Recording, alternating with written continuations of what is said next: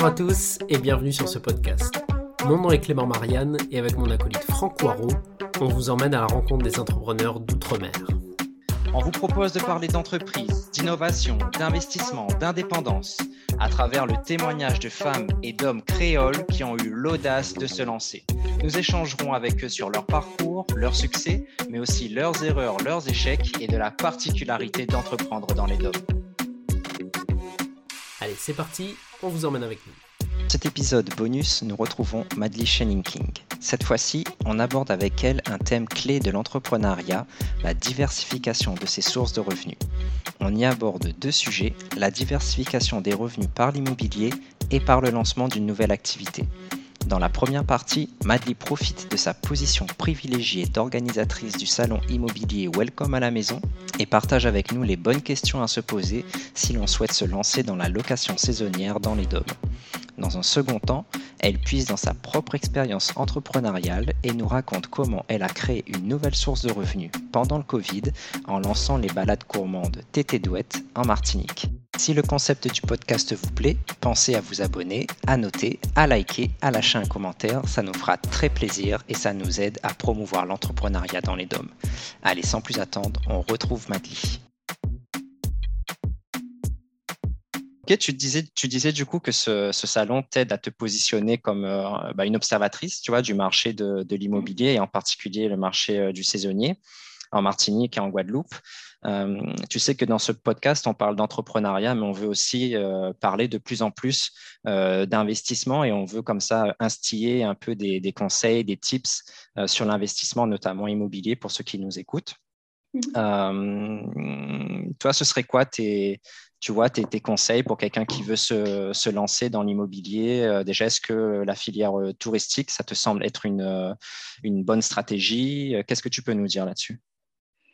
Alors, plusieurs choses. Je dirais que pour le, secteur touristique, en fait, pour le, je, je pense qu'il faut faire quelque chose qui corresponde à la fois à notre mode de vie, à nos aspirations et à notre personnalité. Je mhm. m'explique. Quand on investit dans le secteur touristique, par exemple en location saisonnière, admettons un secteur dont on vient de parler, euh, il faut se dire qu'il y a une forme de saisonnalité. C'est-à-dire que, euh, notamment aux Antilles, en gros, là où on reçoit le pic de touristes, c'est quand il y a l'hiver dans les pays froids. Et donc, cette mhm. saisonnalité, elle se ressent aussi dans les résultats. Et donc, forcément, il faut se dire que si on est, si on, on est prêt, euh, on a les épaules pour ça, et si on a euh, l'état d'esprit qui permet de, supporter peut-être les, les, montagnes russes, ou en tout cas des, voilà, un mois, un mois très très fort et peut-être un mois un peu moins fort. Euh, mhm. oui, il faut y aller. Par contre, si on est plutôt avec une personnalité, un caractère où on aime la stabilité, c'est peut-être pas vers ça qu'il faut aller. Il faut pas prendre simplement, euh, et beaucoup de personnes voient ça uniquement à travers la lorgnette de la rentabilité. Oui, la location saisonnière est beaucoup plus rentable que la location de longue durée, mais ça veut dire que derrière, il y a des mois qui sont peut-être un peu moins rentables et il faut pouvoir le supporter. Et cette rentabilité, et c'est là aussi où je dis qu'il faut faire quelque chose qui correspond à notre mode de vie, à nos aspirations, cette rentabilité, elle n'est pas automatique, elle n'est pas systématique. Il y a quelques années, bien sûr, on avait une petite maison qu'on mettait en location, ça fonctionnait. Aujourd'hui, euh, le loueur, je dis ça de plus en plus, il a besoin de faire des efforts pour euh, convaincre cette clientèle parce qu'il y a de plus en plus de concurrence. Mmh, Donc, il faudra, investir, il faudra investir dans des photos qualitatives, il faudra euh, euh, veiller peut-être à faire évoluer ses prix sur les plateformes, il faudra rédiger des annonces sympas, peut-être qu'il faudra son propre site, le cas échéant. et donc ça, ce sont des efforts. et se poser la question, est-ce que je suis prêt à faire ces efforts-là ou est-ce que je suis prête à me faire accompagner pour faire ces efforts-là parce que ça ne tiendra. Si on ne compte que sur euh, le bon vouloir des plateformes principales, euh, je ne suis pas sûre qu'on arrive à rentrer dans ces, euh, dans ces frais, ou en tout cas à maximiser les revenus. Et la troisième chose, je disais que ça dépend de nos modes de vie et de nos aspirations, c'est qu'est-ce qu'on attend de la location saisonnière. C'est-à-dire que si on attend uniquement un objectif financier de rentabilité, etc., c'est une chose et bien sûr, c'est une activité rentable. Mais quelle est la contrepartie? Est-ce que c'est vous qui allez faire les arrivées et départs? Mmh. Est-ce que c'est vous qui allez faire les états des lieux? Est-ce que c'est vous qui allez faire le ménage? Est-ce que s'il y a une piscine, est-ce que c'est vous qui allez nettoyer la piscine? Et ça, c'est du temps en fait. Et ça, c'est du temps. Donc, il faut soit trouver le temps dans un agenda, euh, donc soit peut-être habiter à proximité, ou quand on a une vie de famille, ça peut être compliqué, ou quand on a euh, une vie professionnelle qui demande des, des, horaires fixes, ça peut être compliqué, soit déléguer Et donc ça aussi, ben, ça fait l'objet de calcul. Donc pour moi, c'est ces différents points-là qu'il faut réussir à, prendre en compte. Ouais, je te rejoins, je te rejoins totalement sur, sur l'ensemble des points et surtout sur le, sur le, sur le dernier. Euh, moi, je me rappelle du coup de, dans la position un peu de, de, l'investisseur qui faisait du, du, saisonnier, il y avait un point moi que j'avais vraiment sous-estimé. Alors autant tu vois, tu peux, tu arrives à calibrer le temps qu'il te faut pour, euh, je sais pas moi, pour le ménage que je disais, même si je prends euh, beaucoup de temps pour le lit, bon, je sais que ça, j'arrive à, gérer ça comme il faut. Mais par contre, il y a, des, il y a beaucoup de, contraintes sur lesquelles tu n'as pas du tout, pas du tout la main et notamment quand tu as des touristes qui arrivent par avion, tout ce qui est retard d'avion, une fois arrivé au sol, les retards pour les bagages, les retards pour recevoir la, voiture de location ou quoi, le temps parfois pour trouver l'appartement aussi. Donc, mmh. euh, moi, c'était surtout le, gros point de douleur, c'était surtout euh, le temps, le temps d'attente au final. Tout est prêt, tu attends juste de pouvoir remettre les clés. Alors après, il y a des solutions qui existent, les boîtes automatiques, mais ce n'est pas toujours euh, adapté. Donc, je, rejoins tout à fait ce que tu dis, c'est que c'est une activité qui est attractive, euh, mais il faut se poser les, les, bonnes questions parce qu'il y a la réalité du, la réalité du, terrain aussi. Malheureusement, je pense que rien ne vient pas... Euh, rien ne vient aujourd'hui automatiquement. C'est une activité qui est de plus en plus concurrentielle. Donc, il faut faire des efforts, il faut voir si ça correspond à nos modes de vie, il faut voir si ça correspond aussi voilà, à, notre, à mm. notre caractère. Si on, est, euh, voilà, si on cherche des revenus réguliers, moindres certes, hein, mais au moins réguliers et avec peu d'investissement, il vaut mieux aller par exemple vers la location euh, de moyenne durée ou de longue durée. C'est-à-dire qu'on n'a mm. pas à faire euh, des allers-retours sur son, son, hébergement, ou en tout cas à payer quelqu'un peut-être pour aller faire un panier d'accueil, pour aller faire un état des lieux, pour aller accueillir, etc. Parce que ça, bien souvent, les gens négligent ce, que ça, ce que ça implique. Quoi. Et puis, euh, comme tu dis, enfin, par rapport au fait qu'il y a de plus en plus de, concurrence aussi, effectivement, je vois que les annonces, euh, des annonces, les mêmes annonces Airbnb qui performaient, comme tu disais, tu vois, en 2017-2018, en 2022, voilà, on est obligé bah, de refaire les photos, que ce soit plus professionnel, plus attractif, revoir un peu la description, etc. Donc, ouais, on voit qu'il y a de plus en plus de, demandes et le, le, client aussi, je pense, est, mieux éduqué et, il sait mmh. peut-être quoi, quoi rechercher. Exactement. Et le dernier point, et on, néglige ça aussi souvent, c'est que j'ai tendance à dire qu'on accueille comme à la maison, mais ce sont des amis qui paient. Hmm. Et donc, les, les, amis qui paient, ils ont d'autres exigences que les amis euh, qui viennent gratuitement. Les amis qui paient, ils, ont, euh, voilà, ils sont parfois un peu chiants et il faut prendre sur soi pour répondre correctement. Hmm. Les amis qui paient, ils peuvent annuler, ils peuvent prendre leur temps, etc. Et euh, donc ça, il faut euh, il faut l'avoir en tête. C'est-à-dire que si on n'aime pas le contact client, si on n'est pas en mesure de faire preuve de patience, etc., il vaut mieux éviter d'aller vers ce genre de vers ce genre d'activité et aller vers une activité euh, d'un autre type, quoi. Ok.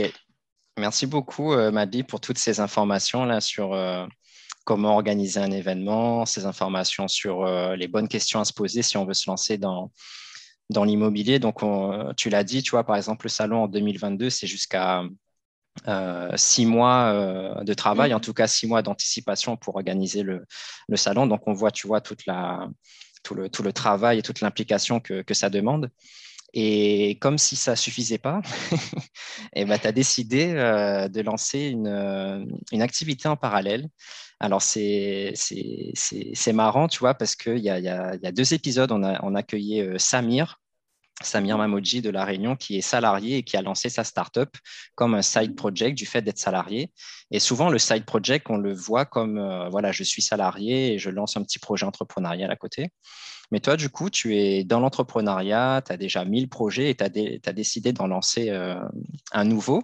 Tu nous en disais deux mots là un peu plus tôt dans l'épisode, les balades, les balades gourmandes. Euh, est-ce que tu peux nous en dire un petit peu plus sur ce projet? D'où est venue l'idée? Peut-être d'une frustration, je ne sais pas. Et qu'est-ce que c'est devenu depuis? Alors, en effet, donc les balades gourmandes s'appellent Tété Douette. Euh, je les ai lancées en septembre 2020, donc en plein Covid. Euh, le sens du timing, c'est moi. avec là aussi, hein, c'est à la fois une frustration, une observation. J'avais un site sur le tourisme, donc j'ai pu voir à quel point euh, ben, Fort-de-France, c'était un peu la laissée pour compte. Euh, Fort-de-France, donc le chef-lieu de la Martinique, c'était un peu la laissée pour compte en matière de mhm. développement touristique. Tout le monde disait oui, il y a du potentiel, mais finalement, euh, on n'en faisait rien. J'avais la cuisine et la gastronomie, ça fait partie des tendances montantes en matière de tourisme. Et en plus, euh, on était en plein Covid et donc je m'ennuyais comme un rat mort, littéralement, puisque mon activité événementielle était à l'arrêt. Euh, et donc je tournais en rond et euh, mine de rien, et bien quand on tourne en rond, ça, ça, ça, rend très créatif puisque j'avais du temps libre. Et donc je me suis dit, ben, ça fait un moment que j'ai envie de faire ça, de proposer un peu des circuits thématiques en Martinique, notamment à Fort-de-France. C'est une ville qui, enfin, qui est qui clairement à qui on tourne le dos hein, au niveau des touristes. Et donc, euh, ben, pourquoi, pas, euh, pourquoi ne pas le faire? Donc, à l'époque, j'avais une salariée, euh, Naina. Et l'avantage, c'est qu'elle m'a suivi dans, dans, ça. Je lui ai dit, écoute, on va monter un circuit touristique. D'ailleurs, même pas que touristique, parce qu'on reçoit aussi des locaux, axé sur la, la, cuisine, la gastronomie mhm. en, en, Martinique, en faisant découvrir Fort-de-France. Elle me dit, Banco, donc, on liste, les, on liste les commerces, on va les visiter, etc. Et on lance ça. Euh, et en fait, ça a évolué au gré des confinements, des confinements, ouvertures, fermetures. Et aujourd'hui, donc en 2022, ben, ça existe encore. Euh, on a recommencé véritablement l'activité vers mars. Euh, c'est une activité, ça reste un, c'est accessoire hein, par rapport à, à l'organisation d'un événement. Euh, mais l'avantage d'une activité comme celle-ci, c'est que euh, ça, te, ça, te, génère des revenus qui sont assez réguliers finalement, donc euh, c'est toujours intéressant. Aujourd'hui, j'ai une guide qui travaille à la vacation, donc moi, j'ai pas non plus, avant, pendant très longtemps, c'est moi qui allais sur le terrain finalement pour, faire les, pour faire les visites, et c'était pas une contrainte, hein. c'était à la fois une contrainte, mais c'était aussi volontaire de ma part. Je voulais bien cadrer la chose, comprendre. Mhm. Euh, comment ça se passait. Aujourd'hui, j'ai une guide, donc j'ai plus nécessairement besoin d'aller faire les tours. Les réservations se passent en ligne. Donc, c'est une activité qui est finalement assez autonome, entre guillemets, mais qui, euh, mais qui euh, fonctionne quand même. On a deux circuits. Donc, un circuit qui s'appelle Saveur d'hier et d'aujourd'hui, qui est centré sur la cuisine martiniquaise et son évolution. Et un circuit qui s'appelle Melting Pot, et qui est là, qui est basé sur tous les apports finalement des communautés qui sont arrivées euh, en Martinique, notamment après l'abolition de l'esclavage. Et puis là, on a lancé un circuit de, Noël uniquement en décembre. Et en fait, la particularité, c'est que on mange et en même temps, euh, on se nourrit un peu intellectuellement, euh, puisqu'on en apprend un peu plus sur la Martinique, sur Fort-de-France, sur la cuisine, etc. On voit que c'est une activité qui est née dans un moment particulier et donc après, vous avez dû euh, jongler avec les fermetures, les ouvertures, les possibilités, les impossibilités. Mmh. Euh, avec ce, ce, recul-là sur les deux dernières années, euh, je ne sais pas, peut-être quelques, quelques chiffres sur le nombre de visites effectuées, sur peut-être le nombre de personnes par visite, tu vois Bien sûr. Donc, on peut aller jusqu'à maximum 16 personnes par visite et c'est, ça, ça, dure trois heures. Et c'est volontaire, en fait, parce que les commerces à Fort-de-France sont souvent petits. Euh, et nous aussi, euh, dans les valeurs que je souhaite euh, ben, illustrer à travers ces visites-là, il y a cette idée de proximité. Proximité avec les commerçants qui racontent leur histoire, mais aussi proximité avec les clients. Moi, je n'aurai jamais de circuit avec 40, 50 personnes parce que ce n'est pas mon, c'est pas mon choix, c'est parce que c'est pas ma vision, en tout cas, euh, du, tourisme. Et quand je voyage, j'aime pas ça. Donc, euh, donc voilà. Euh, sur l'année 2022, donc on a relancé en mars. on a fait de mars à août. En septembre, c'était une pause et là, on a recommencé en octobre. Donc, on a reçu un peu plus de 300 personnes, 350 personnes à peu près. Et en mmh. décembre, j'en sais rien. Donc, c'est pas, comme je te dis, ça s'est fait uniquement avec du bouche à oreille, sans trop d'investissement. L'objectif en 2022, c'est de doubler, ou, en tout cas essayer de doubler, voire tripler euh, ces chiffres-là. Euh, voilà pour, euh, pour ce que je peux dire. On, on est passé d'une rotation par semaine uniquement le samedi. Et un jour, j'ai discuté avec un consultant qui m'a dit, mais m'a dit, vous devriez ajouter un jour parce que quand les touristes, par exemple, arrivent, ils arrivent le samedi et ils repartent le samedi. Et donc, du coup, c'est pas pratique pour eux de faire la visite le matin de leur, mhm. de leur départ, de leur retour vers, vers leur pays. Donc, j'ai ajouté une rotation le mercredi. Donc, maintenant, il y a deux rotations. Et on augmente les rotations euh, pendant les vacances. Par exemple, en août, on était à 3-4 rotations par semaine, euh, euh, alors que voilà, en septembre, on n'en avait, on en avait aucune.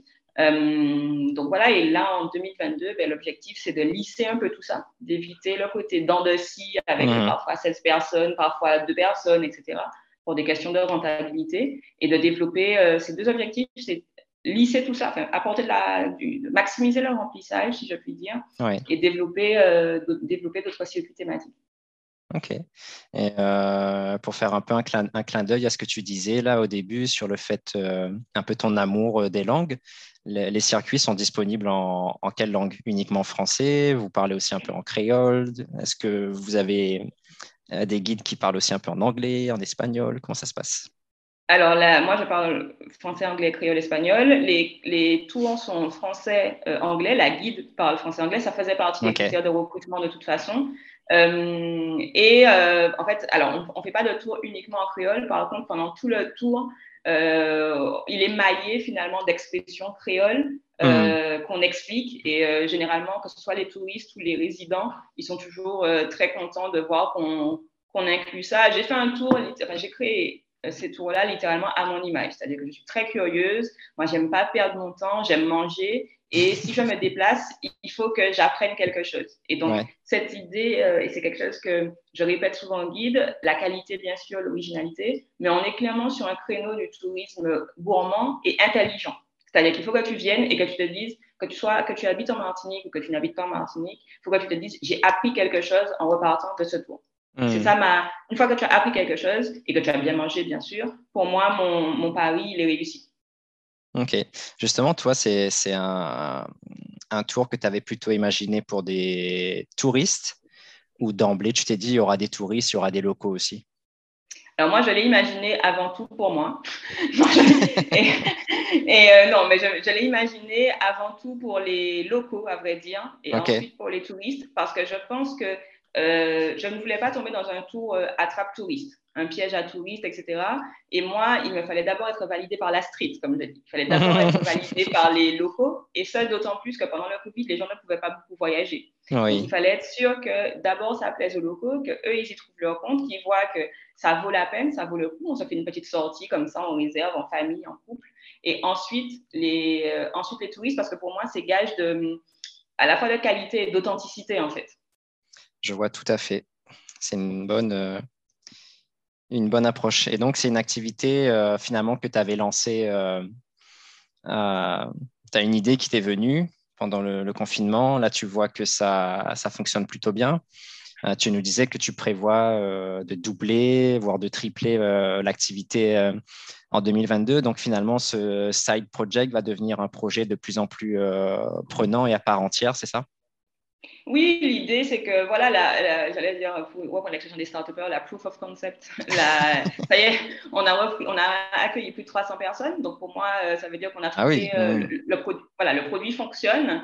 Euh, donc, maintenant, il y a matière à, il y a matière à, générer de la croissance. Hein. en réalité, c'est ce qu'il faut chercher. Donc, peut-être que j'avais, jusqu'à présent, j'ai fait tout ça sous une seule bannière. Donc, les événements et les balades au monde sous la bannière d'une seule entreprise. Mm-hmm. Peut-être que j'avais créé une structure dédiée. Euh, ça, c'est à voir en, en, 2023. Mais de toute façon, je pense que euh, sur nos marchés, en tout cas sur le marché, euh, sur le marché antillais, insulaire, la diversification, elle est clé en fait. C'est-à-dire mmh. qu'on ne peut pas, à mon sens, en tout cas, on ne peut pas se permettre d'avoir une seule activité dans laquelle on met tous ses œufs. Et d'autant plus avec le Covid, on a appris ça parce que ben, on a des contraintes et il vaut mieux, à mon sens, diversifier. tu sais, pour chaque épisode, on prend une citation et euh, on, l'extrait et on en fait un visuel. Euh, là, je mhm. pense que tu viens de donner la citation. Tu vois, le, fait de diversifier ses sources de revenus, c'est vraiment, c'est vraiment, vraiment clé. C'était le podcast des entrepreneurs d'outre-mer. Et on espère sincèrement que ça vous a plu et inspiré. Si c'est le cas, vous pouvez nous le faire savoir en mettant un like et en nous le disant dans les commentaires. Et bien sûr, pensez à vous abonner pour ne pas rater la sortie du prochain podcast.